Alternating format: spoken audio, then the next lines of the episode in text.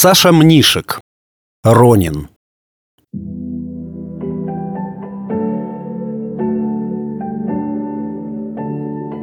Тори родился тявкающим посреди взъерошенного мегаполиса и кусающим за лодыжки озабоченных делищами прохожих. У него не было определенной цели, но был путь. Видимо, он был самураем, как о том вещало радио в подземном переходе взбалмошного центра стремительного муравейника, имени которого он не ведал, как не ведал и того, что у него самого сейчас женское имя, потому что его хозяин думал, что он девочка. Впрочем, это не самое полезное знание на данный велотекущий момент, когда Тори пристроился к исполинскому столбу, чтобы пометить территорию, территорию своей хозяйки. Ибо он полагал, что она именно хозяйка, а не кабель. Только теперь Тори не знал даже того, где сейчас его любимый сюзерен, кем бы оно ни было.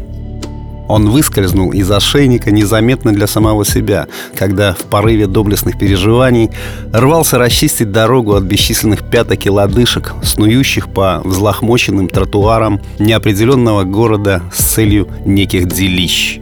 Надо заметить, что у него это неплохо получалось, в связи с чем он потерял своего хозяйку. Стыд и позор. Он больше не самурай. Теперь у него есть цель, и он совершенно не знает пути. Вы считаете, что собаки не могут рассуждать в подобную сторону? Но откуда вам знать?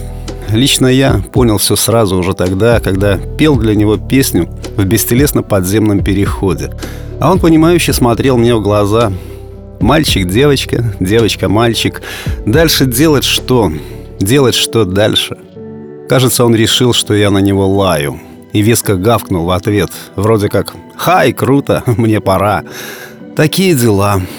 Я остался стоять и петь, а он побежал дальше, в свою сторону, искать пропавшего хозяина. Раньше у меня был путь, а теперь есть цель. Можно ли сказать, что я стал другим человеком? Псом, простите, конечно, псом. Что я вообще могу сказать этим шаркающим, топающим, суетно снующим пяткам и лодыжкам? Только слегка прикусить их. Ведь я никогда не кусал всерьез и по-настоящему. Зачем? Я никогда не был настолько голоден. Мне лишь нужно было расчистить дорогу. В этом был мой путь. А теперь...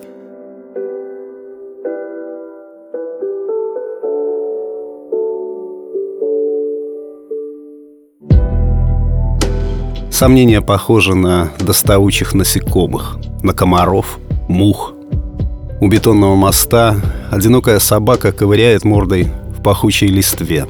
Ее белая всклокоченная шерсть покрыта пылью и сомнениями. Она то и дело вгрызается в бока грязными от земли зубами. Темнеет. Самурай по имени Тори аккуратно, насколько возможно, подбирается к ней. Он голоден, как, пожалуй, никогда прежде. Но, соблюдая правила хорошего тона, он обнюхивает ее сзади – Неважно, какого народа. Он же человек благородный. Пес, конечно, простите, пес. Он с какой-то неожиданной для себя страстью впитывает запахи. Новое для себя. Бродячая жалость отверженных, коим негде больше преклонить голову, кроме как под грузной мертвенностью бетонного моста в поисках неизвестно чего. Известно. Ничего. Запах пропащего счастья, абсолютной свободы. Свободной даже от самой свободы быть свободным. Запах женского тепла. Простите, сучьего, конечно, сучьего, обхоженного несметным количеством кабелей. И тебе, Тори, быть следующим. Ты подойдешь к ней, Тори, и вежливым ненароком ткнешь ее мордочку – помогая ковырять черные листья. А после вы побежите вдоль незнакомой еще речки, которая вскоре, возможно, станет дом. А возможно, ты найдешь своего хозяина и будешь снова служить ему верой и правдой, зубами и когтями, освобождая дорогу, которая есть путь. Но пока, Тори, ты безвестный Ронин, который, правда, теперь уже точно уверен, что настоящий кабель, а не мальчик, и тем более не девочка. Одной назойливостью меньше, одной правдой больше. Я допел последнюю песню и зачехлил гитару. Удачи, Тори!